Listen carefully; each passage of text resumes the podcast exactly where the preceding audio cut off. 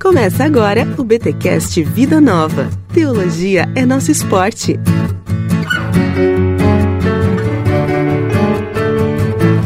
Muito bem, muito bem, muito bem. Começa mais um BTcast Vida Nova, o de número 18. Eu sou Rodrigo Bibo e pregue sempre, às vezes até com palavras.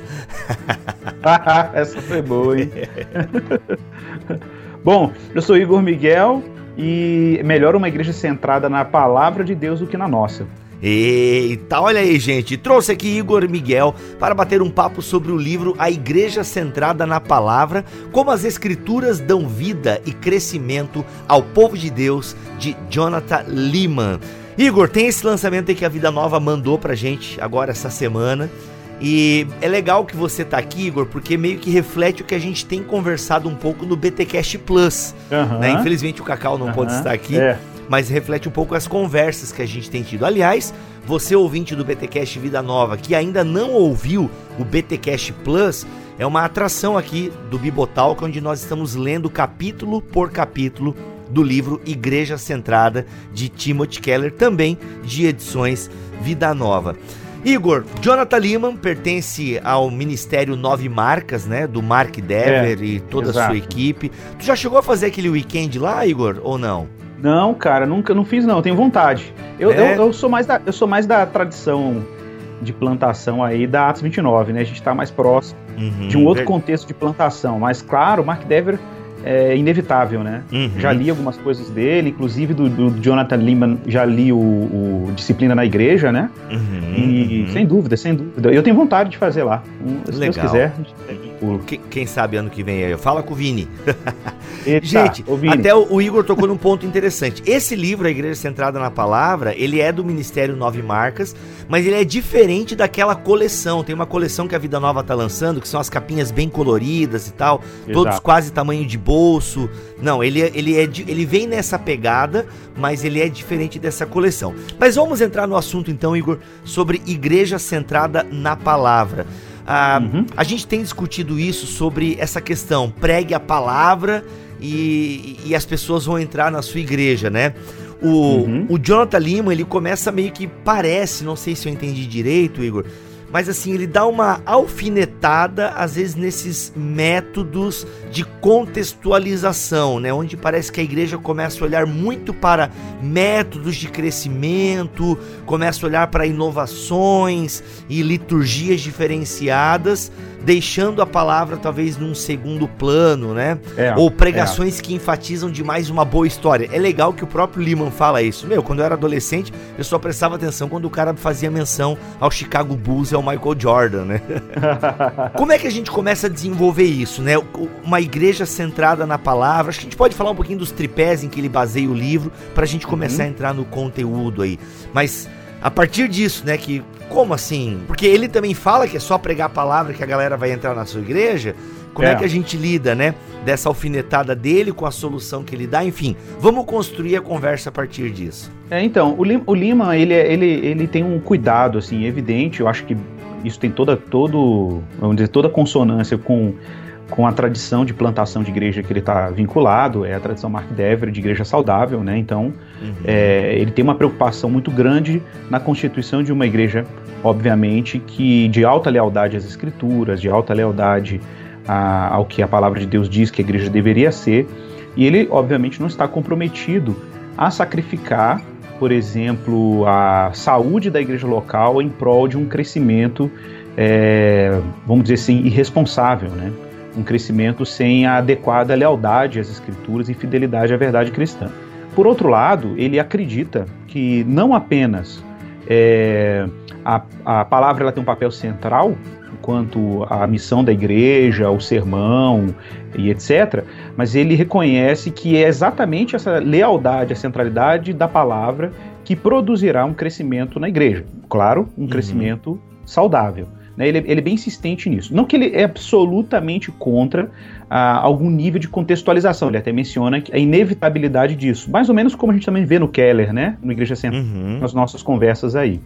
Ah, só que ele é muito cuidadoso em dizer que esses contextos ou esses, ah, essas adaptações contextuais elas são importantes na medida que elas servem meramente como um contexto de ressonância, porque ele usa muita analogia ah, da palavra com uma palavra que ecoa, né? ele usa muito essa analogia né? da palavra com uma palavra uhum. que ressoa. Então ele diz que a contextualização é importante na medida que ela cria um ambiente que viabiliza a palavra como centro. Mas se você tiver que comprometer a sua lealdade às escrituras por causa do contexto, aí ele diz que você já está falhando em reconhecer que é a palavra que edifica, molda, impulsiona. Aí ele usa várias analogias, né, à, à igreja. Isso é um, é um, ponto que ele explora bastante, assim. Na verdade, quase o tom central do livro é esse. Uhum. É, até a gente pode. A primeira parte do livro, né, toda é falando sobre o poder da palavra, né?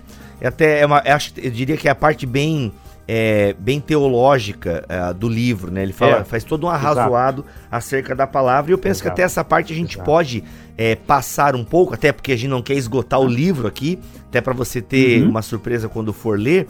Mas ele depois a segunda parte ele vai para a questão do sermão. E uma identidade do Nine Marks, né, do Nove Marcas, é a questão do sermão expositivo. Né? Hoje em dia, Exato. Igor, assim, na, nas tuas andanças, nas tuas leituras, uhum. nas tuas observações do movimento, é, por que você acha que as pessoas. Eu vejo duas dificuldades, né? E não sei se tu tem a mesma percepção, mas ou a pessoa tem um sermão expositivo chato, ou a pessoa tem um sermão que não é expositivo e consequentemente atira para tudo quanto é lado, né? Por que, que a gente às vezes tem essa dificuldade de ter um sermão expositivo que comunique e que ao mesmo tempo dialogue, mas que seja centrado na palavra? Por exemplo, eu não sei, você olhando para o livro do, do Lehman, uma das coisas que me chama muita atenção assim, é o modo como ele estruturou o livro. Então, por exemplo, no primeiro bloco, quando ele chama, ele fala da palavra, é, é, bem no sentido amplo, né? Ele, ele vê assim, a palavra de Deus. A palavra de Deus, obviamente, ela, ela se encontra revelada e concentra a sua revelação nas escrituras, mas ele amplia isso até a encarnação de Jesus, né, como verbo, a palavra encarnada e tal. E aí ele, ele ergue, a, a, até porque é uma transição aí do último capítulo da primeira parte, que a palavra reúne, quando ele diz que a palavra tem essa capacidade de congregar pessoas ao redor de Jesus, então é, é, é na verdade, o horizonte eclesiológico de uma igreja centrada na palavra, que ela constitui pelo poder do Espírito, né? A igreja, aí ele ergue, então, o tema do sermão, que é, uma uhum. grande parte da obra, ele dedica a esse tema. E aí ele recupera a noção da importância do sermão expositivo. Ele cita um exemplo que para mim é brilhante, que ele conta, por exemplo, quando que ele, se ele fosse um cara temático, por exemplo, quando que ele, como pastor, entraria em temas complicados, por exemplo, como divórcio? Entendeu? Ah, cara, tipo assim, qual foi a última vez que você ouviu um sermão sobre divórcio? É, é, é vamos ser bem práticos. A gente, a gente praticamente não escuta isso. Não. Mas ele diz que quando ele se engaja com o compromisso expositivo das escrituras, ele pega um sermão, por exemplo, de Mateus, uma série de Mateus, ele vai se deparar com textos sobre a questão do divórcio em Jesus. E ele fala então que, de alguma maneira, quando você se abre a experiência expositiva da, do, do, da, da, da Bíblia para a igreja, você meio que deixa a palavra e a escritura narrar a igreja ela conduzia a igreja, né? E, e, e, você não cai naquela armadilha de querer manipular o texto bíblico para favorecer determinadas pautas que, você, que nem sempre são pautas do espírito para a igreja, são pautas subjetivas, às vezes é uma percepção nem sempre adequada do pastor, ah, num, num sermão tópico, temático, que ele também não é totalmente contra, mas ele, ele, ele menciona os riscos disso, né? Você acaba sendo de fato seletivo. Né? Você vai pegar um tema que é confortável, você vai tratar de alguma coisa que, que não te inquieta, mas quando você abraça o sermão expositivo, você tem que permitir a palavra falar contra você, uhum. né? Inevitavelmente. Será que as pessoas fogem um pouco do sermão expositivo, Igor, por conta que ele dá mais trabalho do que um sermão temático? por exemplo, assim, eu sou um pregador itinerante. Certo. Então eu acabo tendo muito sermão temático, não por conta só da facilidade, não vou negar que às vezes é um pouco mais fácil, uhum. mas porque eu vou para um congresso e as pessoas já me dão um tema, uhum. né? Por exemplo, uhum. hoje mesmo fechei um congresso lá em São Luís do Maranhão, Bibo, é, o tema vai ser esse. É claro que eu, né, por ter um pouco de conhecimento teológico, e eu, eles me dão um texto bíblico, então eu procuro ficar muito em cima do texto que eles me deram. Uhum. Já aconteceu até de eu falar, irmão, esse tema aí não fecha com o texto bíblico que vocês me deram. Uhum. Tipo, já aconteceu, né? Mas agora pensando em quem prega na mesma igreja, assim, será que as pessoas têm dificuldades com o sermão expositivo porque ele parece exigir mais do, do, do, pastor e pregador, né? Bom, depende, depende muito também do texto, né, que você vai trabalhar. É, é, mas de qualquer forma, a grande vantagem, na minha opinião, do texto da pregação expositiva é que ela te dá uma clara sensação de segurança no que tange a sua responsabilidade como pastor em transmitir a verdade das escrituras. Que é um ponto que o Lehman também explora muito no livro, que ele vai dizer o seguinte, que o, o, na hora de preparar um sermão, a gente não tem que se preocupar tanto com as aplicações. A gente tem que se preocupar mais com a exposição. Por isso que o termo exposição é bem esse sentido mesmo, com a exposição da verdade bíblica. Aí ele vai dizer assim, ué, então é só pegar o texto e. Por que a gente não pega só o texto e ler? Porque o texto exige, primeiro, interpretação e exige, em segundo lugar, aplicação. E ele fala, e essa aplicação tem que ser uma aplicação sempre muito responsável sempre muito leal ao, ao que você está lendo no texto. Eu, ele até menciona os riscos, por exemplo, da gente usar um texto, um sermão expositivo e fazer aplicações completamente irresponsáveis, né? Mas de fato, quando você tem um compromisso de olhar o texto, respeitar o contexto, fazer uma análise exegética e, e depois traduzir isso para as pessoas e fazer uma aplicação, né? É, esse, isso exige realmente uma série de competências do, do pregador. Né? Ele tem que ter bons comentários bíblicos, tem que ter uma boa compreensão exegética, ele tem que ter, e claro, uma criatividade, tem algum nível aí para criatividade na hora da aplicação. Mas ele, por exemplo, diz assim que ele até é muito bacana essa parte, porque ele fala assim: olha, eu quero até trazer um alívio aqui para os irmãos menos eloquentes.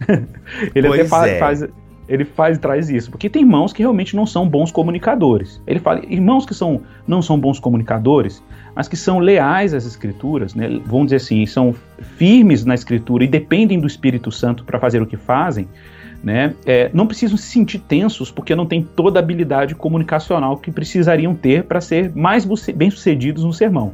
Né? Uhum. Ele vai dizer, isso é igual a parábola do, dos talentos lá, ele até menciona isso. Né? É, o que, que Deus te deu enquanto competências comunicativas? Deus te deu pouco?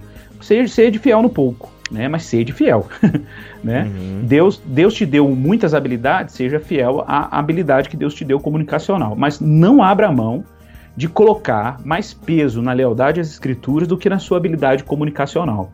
Né? Do contrário, a glória de Cristo vai ser desviada para você. Então ele toma muito esse cuidado. Né? Mas de fato, uhum. cara, a preparação de um sermão expositivo ele exige uma auto-lealdade ao texto, um compromisso exegético com as escrituras e, obviamente, uma dependência profunda do espírito, que é um ponto que ele menciona várias vezes, né? Uhum. Que o uhum. nosso trabalho é um trabalho espiritual. A gente não está uhum. fazendo um trabalho meramente comunicacional, né? E uhum. talvez esse seja, na verdade, o grande trunfo para irmãos que não têm tantas competências comunicacionais. Intensificar sua dependência do Espírito, pedir a Deus graça. Cara, quando eu leio a história dos, a biografia dos avivalistas da antiguidade, os grandes pregadores, o que me surpreende, cara, é que muitos desses pregadores, Jonathan Edwards é, e outros, vou citar o Jonathan Edwards aqui porque é um exemplo disso. Cara, Wesley mesmo, Wesley lia e Lutero liam sermões no papel, cara. Nossa. E, e, e muitas vezes cobriam o rosto com papel. E aí você uhum. pergunta, puxa, como é que um cara desse comunica? Comunica, cara, porque tem uma obra do Espírito acontecendo por meio desses homens e Deus se compromete da parte dele, obviamente, né, em manter os recursos da sua graça para que aquela palavra alcance as pessoas, até independente da habilidade desses comunicadores. Então, isso é um ponto que a gente não pode descartar. Isso não é uma desculpa, obviamente, para a gente ser é, desleixado na hora de comunicar, a gente não criar é, boas estratégias comunicacionais para facilitar a comunicação da palavra, mas eu acho que tem um ponto fundamental aqui. É que se pastores e pregadores são leais às escrituras e dependentes do Espírito, tudo mais que vem, vem como um adendo importante, mas, é, é, mas se você mantém essas duas lealdades, né, dependência do Espírito e, e lealdade às Escrituras, é, a gente tem grandes chances realmente da palavra cumprir aquilo que ela tem que cumprir, né? Que é o que ele fala aqui, né? Agir, convidar, libertar e reunir as pessoas ao redor de Jesus, né? É, é por isso que precisa ter essa dependência do Espírito. Uhum. Por que, que eu estou dizendo isso, Igor? Porque cada vez mais as pessoas ao nosso redor e até o mundo que a gente vive ele realmente ele privilegia, né? Ele elogia, ele dá destaque ao bom comunicador. Né? Não uhum. à toa quando a gente vê assim grandes pregadores né, do, da nação e que às vezes são meio fracos de Bíblia, né? Uma coisa até meio, meio estranha assim, mas a gente sabe que acontece. Exatamente. Né? São grandes comunicadores, mais rasos na Bíblia, mas são pessoas que atraem multidões por conta da sua comunicabilidade, eu diria assim. Então, assim, e, mas essa pessoa que comunica bem, ela pode, né? Não quer dizer que ela precise, né? É, é, é, viver só da comunicabilidade dela, mas ela pode também ter esse compromisso. E assim como aquele que às vezes é compromissado e às vezes até um cara de oração, mas ele pode melhorar também na, na homilética dele, na retórica dele e por aí vai. Mas eu digo que essa dependência do espírito ela é fundamental também, porque é, o cara com a comunicabilidade ele realmente pode atrair multidões. E só que e oferece essa multidão, sei lá, um, um, leitinho, né? Um leitinho espiritual lá que o, que o Paulo fala. Ele não pode vir com comida mais, né? O povo só Exato. se alimenta daquilo. Exato. E agora, o cara que não tem a comunicabilidade, mas ele tem a, a palavra de Deus, né, como centro, e ele realmente é, é um homem preparado para aquilo, tem a palavra no centro da sua pregação, eu penso que mesmo talvez ele não atraindo multidões, mas a palavra ela é comunicada e ela toca os corações, assim. Porque às vezes a sensação que eu tenho, Igor, é que nós somos muito visuais, assim. Então, por exemplo, ah, se eu preguei e a galera chorou, pá, mano, é isso aí, ó. Aí tá o negócio, viu? Ah, tem, tem que ir por esse caminho aqui. E às vezes a gente dá um estudo bíblico na igreja, ninguém chorou, mas se a gente tem o espírito e a gente acredita que eu abri a palavra e expus a palavra, entendeu? E a glória de Deus, o agir é de Deus. É. Eu tenho que acreditar nisso e saber que é realidade, que realmente Deus vai encontrar, a palavra vai encontrar a guarida ali nos corações, né? Vai ser, Exato. vai ser semeado Exato. e pode dar, né? Vir a dar frutos e tal. Mas o problema acho que é a tentação Exatamente. da gente correr muito pro sermão temático, muitas vezes, ou, ou, ou, ou confiar mais na nossa comunicabilidade, né? Na nossa comunicação, nosso poder de fala, é porque ele dá um resultado muito visível, né? Exato. Ele dá exato. um resultado muito visível. O, o, o Bibo, o, o Lehman, inclusive, eu acho que assim ele, ele é muito, muito feliz, cara, assim, em, em vários aspectos. Por exemplo, quando ele recupera a noção de, do potencial que a escritura tem de transformação das vidas da, da, da, vida das pessoas, né? A gente subestima muito isso, cara. Isso. A gente subestima muito esse potencial. Cara, se você retoma a história da reforma, dos grandes avivamentos históricos, o impacto que estava sendo causado, inclusive em níveis não diretamente, vamos dizer assim, eclesiológicos, por exemplo, o impacto social, né, o impacto moral naquela sociedade. Estou falando aqui dos desdobramentos de todos os avivamentos e reformas que aconteceram na história, né? Uhum. Transformações culturais, que nem era esse intento é, inicial dos reformadores e desses avivalistas, eles tinham simplesmente um alto compromisso com a palavra de Deus, entendiam que aquela palavra tinha um poder de transformar as vidas. Ele até cita aquele trecho aqui que Lutero fala, né? Que quando ele estava tomando a cerveja dele, o Papa estava caindo aos pedaços já lá em Roma, né? E sem levantar nenhum exército, né? E, porque uhum. a palavra estava fazendo aquilo, né? Uhum, então, uhum. esse potencial de transformação da palavra que a gente não sabe nem os desdobramentos disso. Eu vou usar uma outra analogia. O Abraham Kuyper fala da igreja como uma cidade edificada sobre um monte, né, em que a, a luz da graça brilha pelos vitrais da igreja e ilumina toda a cidade, né? É uma analogia linda que fala Cara, muito desse potencial linda. que o púlpito uhum. tem. Cara, a gente não pode subestimar esse poder que o evangelho tem ao ser bem pregado nos púlpitos das nossas igrejas, em transformar, por exemplo, as pessoas em pessoas mais generosas, mais engajadas, mais responsáveis, mais éticas, preocupadas com a educação dos filhos, com a, com a, com a comunidade é, vulnerável ao redor dessas pessoas, né? Então, a, o, pensa que, de, cara, quanto, quantas empresas, vamos pensar nisso, quantas empresas, quantas instituições públicas ganham quando cristãos são autenticamente cristãos, transformados pela pregação do evangelho, pregação regular do evangelho nos nossos púlpitos, né? Uhum. A gente não tem noção do que isso pode produzir em termos sociais, por exemplo. Eu ainda acho que as pessoas subestimam muito o potencial que a, os nossos púlpitos têm de transformação, sabe, cara, na vida das pessoas e os seus desdobramentos tardios. Então acho que isso ele recupera demais, assim. A gente precisa retomar isso. Ele fala, por exemplo, igrejas que ele, ele fala assim, ah, e o projeto social, e o trabalho missionário, e o louvor e adoração. Ele fala, não, gente, tudo isso é importante na medida que cria um espaço adequado que permite que a palavra fale. Ele diz literalmente isso na página 81, né?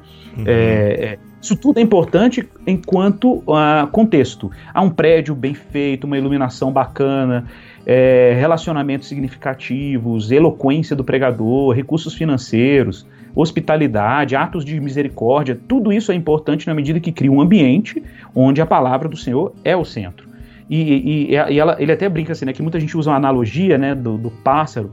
Ah, uma asa é o trabalho social, a outra asa é a pregação do evangelho. Não, não existe isso. A pregação do evangelho é de onde é, todas as outras ações elas vão sendo vão, vão, vão, vão, vão estar a serviço daquilo que é central, né? É, que é a pregação. Tem que uhum. ser anunciado, tem que ser insistido. Cara, é legal, cara. É legal quando você está numa igreja a gente, eu, eu, eu falo isso com muito cuidado, porque minha igreja está longe de ser uma igreja perfeita, bacana, né? Mas é, cara, é, o meu, é minha experiência pastoral, é no contexto de uma igreja que se esforça em algum sentido para ser uma igreja centrada no evangelho, leal à pregação no púlpito. Nosso púlpito, qualquer pessoa que acompanha uma série de sermões da Igreja Esperança sabe disso aí no YouTube. É uma, a gente sempre vai tocar no Evangelho todo sermão, todo, todos os anos, e é uma insistência.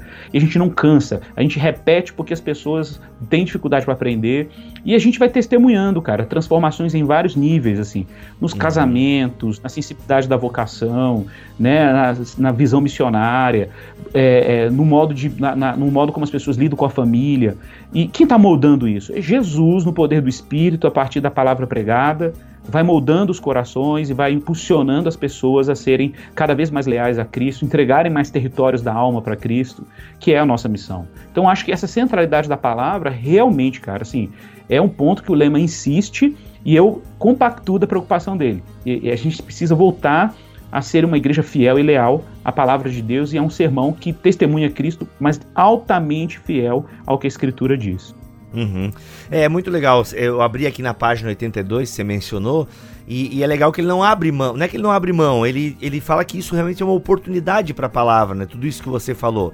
Isso. A eloquência, o senso de humor e o carisma de um pregador oferecem oportunidades uhum. para proclamar a palavra claramente. Isso. É legal que ele não abre mão desse recurso, porque assim. Essas coisas viram servas da, da, da, da palavra. Isso, justamente. Porque assim, tu começa a ler o livro e até a parte que eles colocam de trás do livro, você acha que o Lima vai abrir mão, vai detonar tudo Exato. isso, né? Que parece que ele é contra, né? As igrejas de parede preta, é. né? nesse sentido. É, e não, ela pode ter parede preta e pode ter luz no palco uhum. e o pregador ser um pregador centrado exato, na palavra. Exato. Isso é, isso é muito interessante. Uhum. Igor, até recentemente tu teve uma experiência na tua igreja porque você, eu não sei se vocês seguem um livro da Bíblia ali, eu não, eu não acompanho os sermões, uhum. né, todos ali da tua comunidade, mas de vez em quando alguns tu faz um barulho mais alto, a gente dá uma olhada. Uhum. Que teve toda a experiência que você teve com o Brumadinho, né, onde é, você foi lá, você exato. agiu no campo, até hoje, né, você está envolvido uhum. diretamente aí com é, medidas é, de longo prazo agora em relação Isso. ao Brumadinho e tal. Mas você teve em loco lá, né, durante uhum. o pós-tragédia. E isso uhum. refletiu no seu púlpito também. Como é que foi essa experiência? Porque é, é, é, como se um tema, né? Um te você fez uma leitura da sociedade, ou seja, a sociedade está falando sobre isso. Ou seja, é a igreja ouvindo a cidade. Então, é como aí. é que você lidou com isso, né? É, você viu uhum. uma necessidade, como é que isso foi um sermão expositivo? Como é que, uhum. como é que você deu isso na boa. prática, né? Na tua boa, experiência boa. eclesiástica? Boa, exato. Esse é um exemplo clássico, talvez uma exceção, mas uma exceção que também não foge à noção da exposição, né? Nesse uhum. caso, o que, que eu fiz? Assim, a minha experiência, quando eu cheguei primeiro dia em Brumadinho, que eu olhei lá o rejeito destruiu, uma área totalmente destruída, inclusive uma área de floresta acabada com aqueles rejeitos de minério, uma cena assim de desastre mesmo, uma coisa muito triste, né? Cara, na hora, assim, eu me lembro que aquilo me remeteu aquele olhar, claro, com as devidas proporções, mas o olhar de Jeremias em Lamentações a Jerusalém destruída pelos, pelos babilônios, né? Uhum. E aquilo produziu em mim uma espécie de lamento, sabe?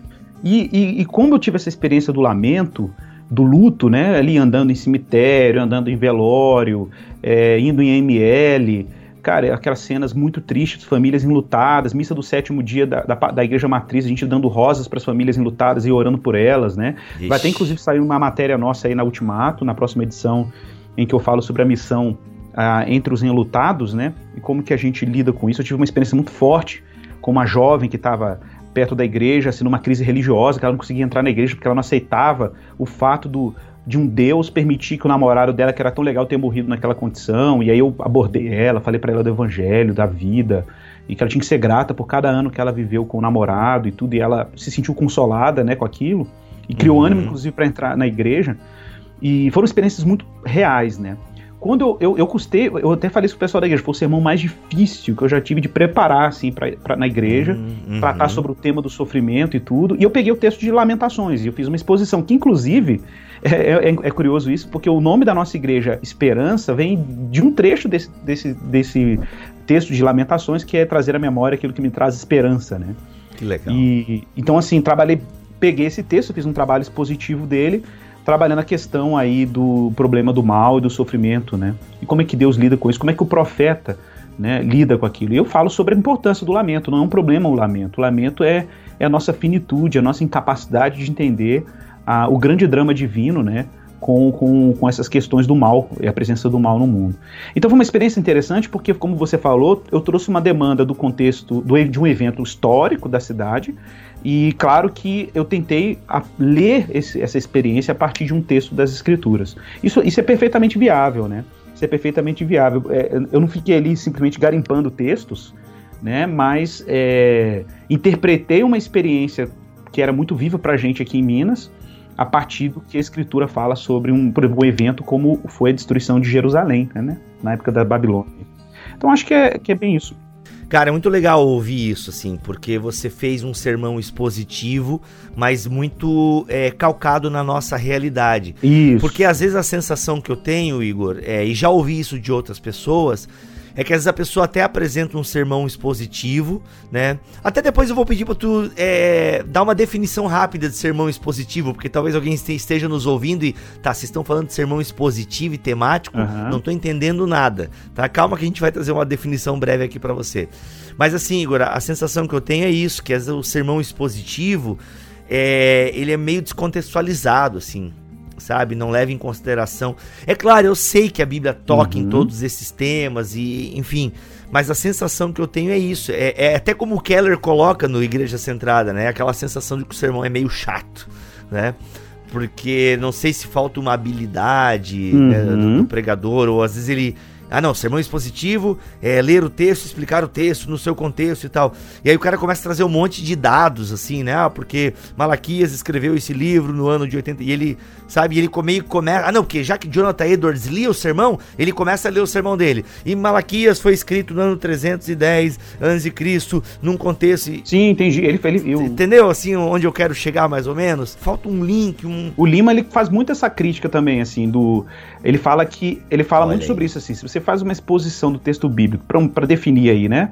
É, pensando a exposição bíblica como você, ele até fala assim, não importa o número de versículos, você pega um texto, dentro de, claro que aquele texto não pode ser um versículo isolado, mas você pega um texto e simplesmente expõe o que de Deus está sendo revelado por aquele texto. Aí você faz a exposição. Aí ele fala sobre a responsabilidade que o pregador tem de aproximar aquele texto exposto da realidade sociocultural e pessoal dos ouvintes.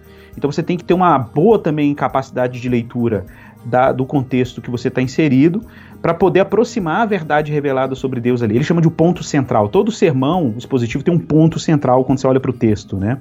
Ah, in, do Antigo ao Novo Testamento. Ele recupera, claro, a noção de que Cristo é um tema central em toda a escritura, ele permeia toda a escritura, então, claro que de alguma maneira Cristo vai ser esse ponto central, mas é como que o Cristo revelado naquele texto se relaciona com questões concretas da vida humana. Ele até fala muito sobre como é que esse texto discerne os ídolos que as pessoas podem estar se devotando, a tentação da autodeterminação, ele fala muito sobre isso, a tentação da autonomia, da autossalvação, da autojustificação, né? E como que a escritura é, ela, ela apresenta uma narrativa alternativa para isso, ela julga e discerne esses falsos deuses, né? E propõe uma, a, a mensagem da boa nova do reino de Deus em Cristo Jesus. Então isso, isso é um movimento que tem que ser permanente em todo o sermão. Né? É, uma coisa legal que ele conta um caso, cara, fantástico, assim, que a igreja dele era perto de uma universidade, né? E aí ele fez um sermão, uma série de sermões em que ele, ele tentou fazer um diálogo entre textos bíblicos e filósofos, né, para poder atrair os jovens da universidade, cara. Então ele tentou assim, primeira semana ele deu um título assim, pode Richard Hort reconhecer a vontade de Deus? O que Kant não, não percebeu? Tempo, Esperança e Hegel. Aí ele disse que o grupo de presbíteros daquela igreja, né, que ele estava se candidatando a ser pastor dessa igreja.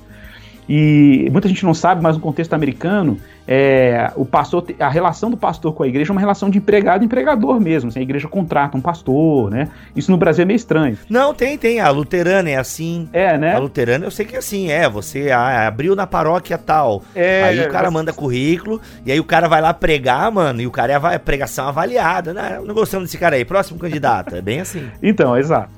Aqui no Brasil, isso, isso em alguns contextos é, é, familiar, mas a maioria acho que acha isso até estranho. Não, a maioria é. não, a maioria não Aí ele falando que o pessoal já mandou ele embora dessa igreja, assim, tipo, na terceira semana, falou. Ah. Aí ele até cita aqui que ele acolheu aquilo com muito amor, porque ele começou a perceber que o desejo dele de impressionar a igreja com a originalidade dele, a percepção espiritual dele, estava sendo um tropeço. Né? Ele queria que as pessoas pensassem que ele era um pregador assim, top, né? Excepcional. Uh, mas ele, mas aquilo uhum. atrapalhou no final uhum. das contas, porque, peraí, caramba, será que eu tô sendo leal à escritura?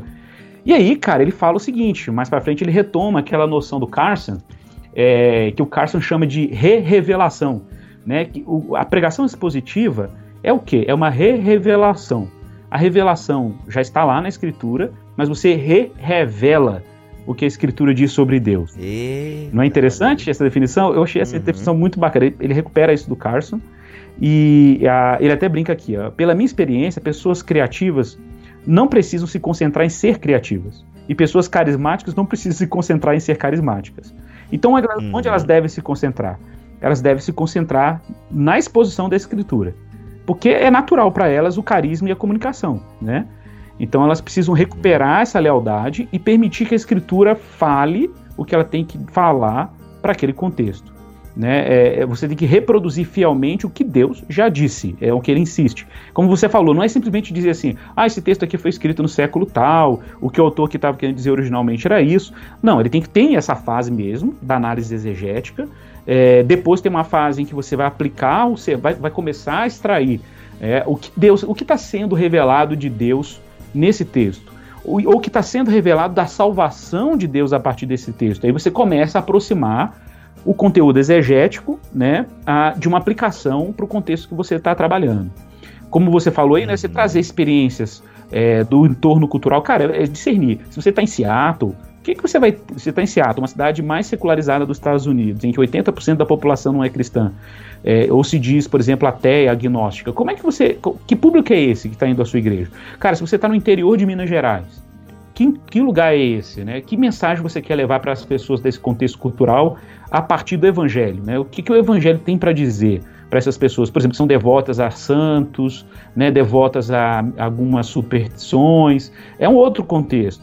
Então, a Escritura tem o que dizer para todos esses públicos, mas aí, claro que vem aí um elemento de sensibilidade do pregador em trazer essas verdades eternas para aquele contexto. Eu acho que aí tem muito a ver, não é nem com contextualização no, na forma do culto, mas tem a ver com a contextualização é, da mensagem. A mensagem já precisa ter uma linguagem adequada, coisa que a gente já trabalhou também muito no Keller aí, né? Uhum, legal. É, eu penso que livros como esse do, do Lehman e outros, né, que falam dessa centralidade da palavra, é porque nós temos uma tendência, às vezes, é, e eu falo isso do, do, contexto pentecostal, tá, gente? Eu posso falar porque eu sou do contexto pentecostal e eu já vivenciei muito isso. E por favor, não entendam que eu estou criticando, ok? Não é uma crítica, é só uma constatação. E quem é do movimento pentecostal vai, vai entender o que eu estou falando. Aí e você que não é do movimento vai também entender, porque eu quero ser bem claro. Mas assim, é, corre um risco muito grande na liturgia do culto é, em comunidades pentecostais de de repente a palavra é você tem tantos elementos naquela liturgia ah, ou principalmente quando são festas, né? A festa do departamento tal. Eu já vivenciei isso. Eu fui pregar num, numa festa, num congresso de jovens e eles me entregarem para pregar a palavra 15 para as 9, sendo que 9 horas acabava o culto, entendeu? E é claro que o, o, o, dirigente do culto ele fala: Não, não, ó, eu sei que ó, pode passar uns 10, 15 minutinhos. Mas, meu irmão, a galera já tá cansada, porque ficou uma hora e 45 minutos ouvindo grupos musicais cantarem, sabe? É, enfim, tantas outras liturgias, né? igrejas que fazem uma hora e meia, uma hora e quarenta de, de período de louvor. E aí é claro uhum. que esse período de louvor ele é entrecortado com ministrações e aí as pessoas entendem aquilo como exposição da palavra de Deus. Né? Então, assim, eu confesso que eu, eu fico um pouco assim em crise com isso, tipo, mas será que não é mesmo uma exposição da palavra? Porque o cara tá lá cantando uma música, daí entre uma música e outra, ele cita um versículo, e eu não sei se tu já viveu isso, Igor, mas eu já fui em igrejas que, rapaz, o momento do louvor é realmente tem, o cara fica falando por 15 minutos ali, e a galera vai uhum. pra frente, a galera chora, e o cara já ora ali mesmo e tal. E, e eu conheço igrejas, inclusive até aqui na minha cidade, onde o louvor tem realmente assim um, um, ocupa um bom espaço litúrgico uhum, e tal. Uhum, uhum. E eu não sei se isso é uma se eu não estou desvirtuando um pouco o ministério da palavra quando eu a, a coloco assim entrecortada por músicas e tal. É, ou se não, é, é possível, são tempos modernos, a gente se adapta é, conforme a esse ser humano que já não é mais linear, esse ser humano que consome muitas coisas ao mesmo tempo. Ou se não, não, cara, nada pode substituir, nem que seja 20 minutos que a sua igreja fez. Igual, eu sei que muitas igrejas luteranas, o tempo para a palavra é de 20 minutos, né? Mas não, tem que ser o, meia hora, 40 minutos. Tem que ter o um momento. Todo mundo fica quieto agora que a palavra vai ser lida e explicada. Como é que a gente encara isso aí, Igor? É, então, cara, eu acho, eu acho que assim, a gente tem que criar uma estrutura litúrgica em que o ápice dessa estrutura litúrgica é a exposição da palavra de Deus, cara. Cara, isso é, isso é muito bacana. Se você olha historicamente, vamos pensar aqui na história do povo de Deus, em toda a escritura, ok? Cara, o povo de Deus é um povo marcado pela palavra, cara. Deus criou o mundo pela palavra, Deus chama os seus patriarcas, o povo dele, pela palavra. Né? Ele dá as tábuas dos mandamentos, que é chamado em hebraico de, né, a, de as dez palavras. Eu ia falar hebraico aqui, mas não vou falar, senão vai ficar muito pesado. é, não, agora fala, eu quero ouvir, eu fiquei curioso. Vai lá, por favor. A série Hadevarim. Olha aí, muito bom. Então, assim, a aliança das dez palavras, né, porque a gente pensa dez mandamentos, mas aquilo foram dez palavras no original hebraico, né? uhum, né? Então Deus deu tábuas, dez palavras para se aliançar com o seu povo. Ah, o povo carregou a palavra na arca da aliança ao longo de toda a trajetória do povo no deserto. Chega em Israel, Deus renova essa aliança lá, repete a leitura da lei, o, o, a, Israel se apostata da fé, depois Deus restaura o povo de novo, tem lá o exílio e tudo, eles retornam, aí a gente tem vários textos que mostram essa releitura da escritura, né, dos termos da aliança, então Esdras está lendo as escrituras, os levitas estão interpretando, o povo está se arrependendo, e aí chega no Novo Testamento, a palavra se faz carne, habita entre nós, é, Jesus, que é a palavra encarnada, leu o profeta Isaías na sinagoga, falando que ele é o cumprimento daquela profecia. Ah, os discípulos estão no caminho de Emaús, depois da ressurreição, e eles têm os entendimento, o entendimento aberto para compreender as escrituras.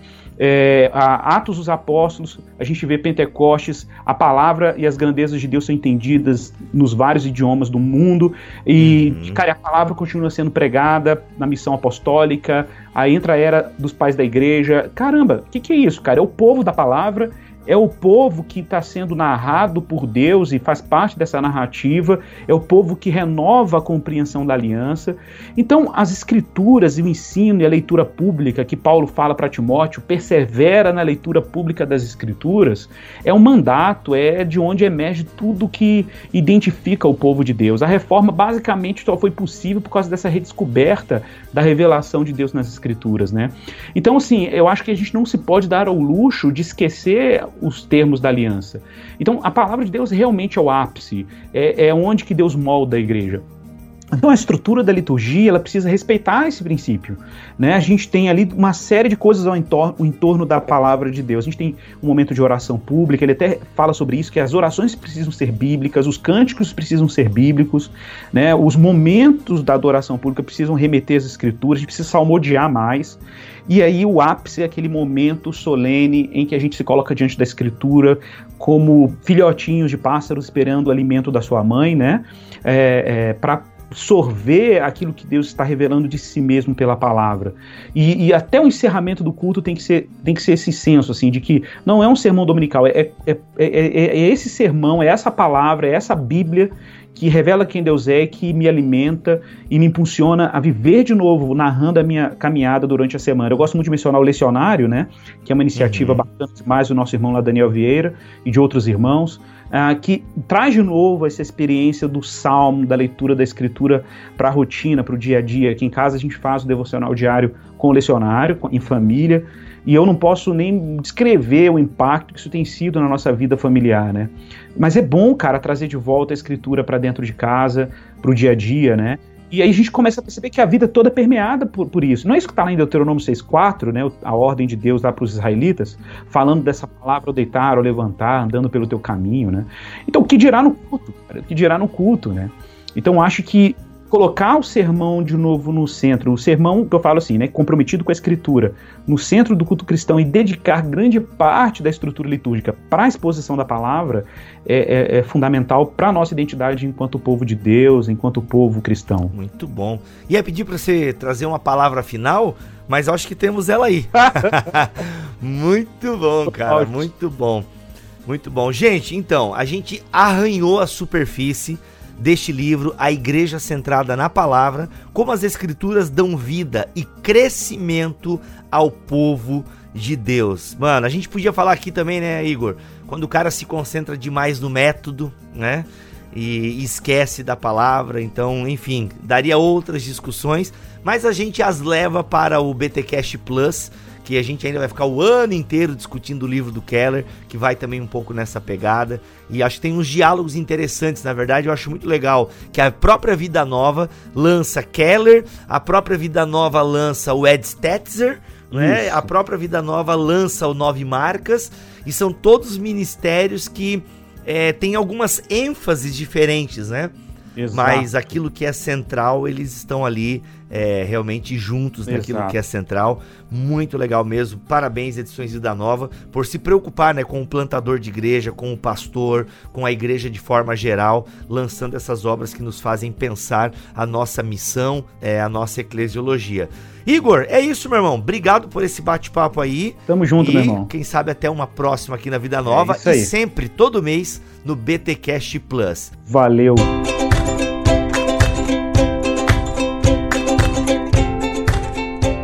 Eu quero falar também de alguns lançamentos de edições Vida Nova. Gente, olha essa obra aqui. Olha não, você não tem como olhar porque você tá ouvindo, né? Mas, gente, Sinclair Ferguson, Somente Cristo, Legalismo, Antinomismo e a Certeza do Evangelho. Lançamento aí de edições Vida Nova.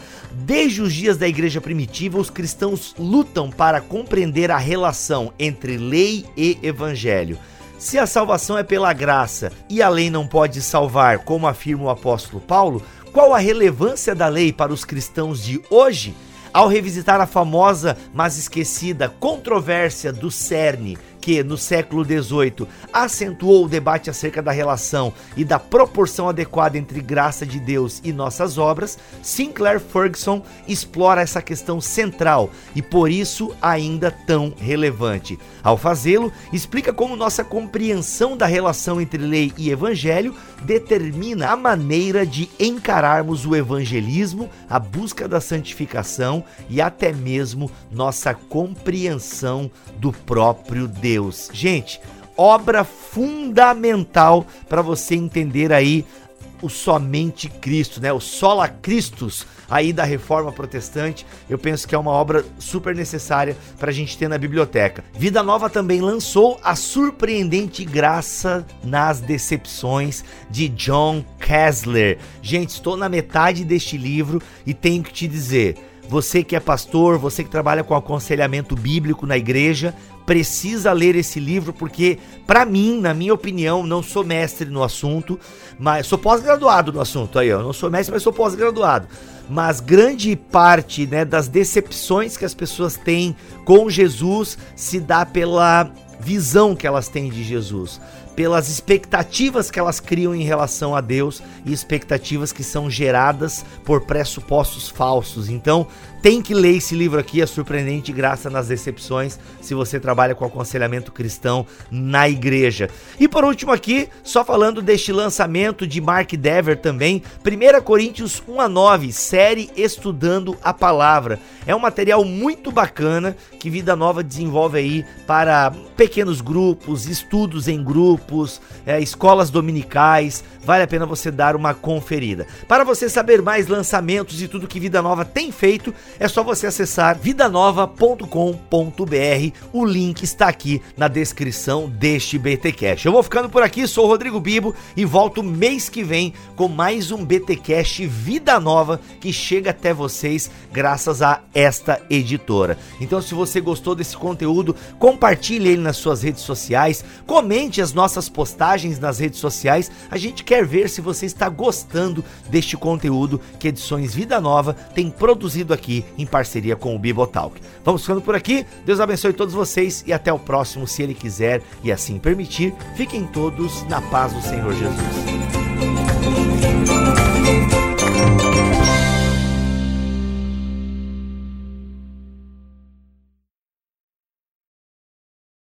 Este podcast foi editado por Bibotalk Produções.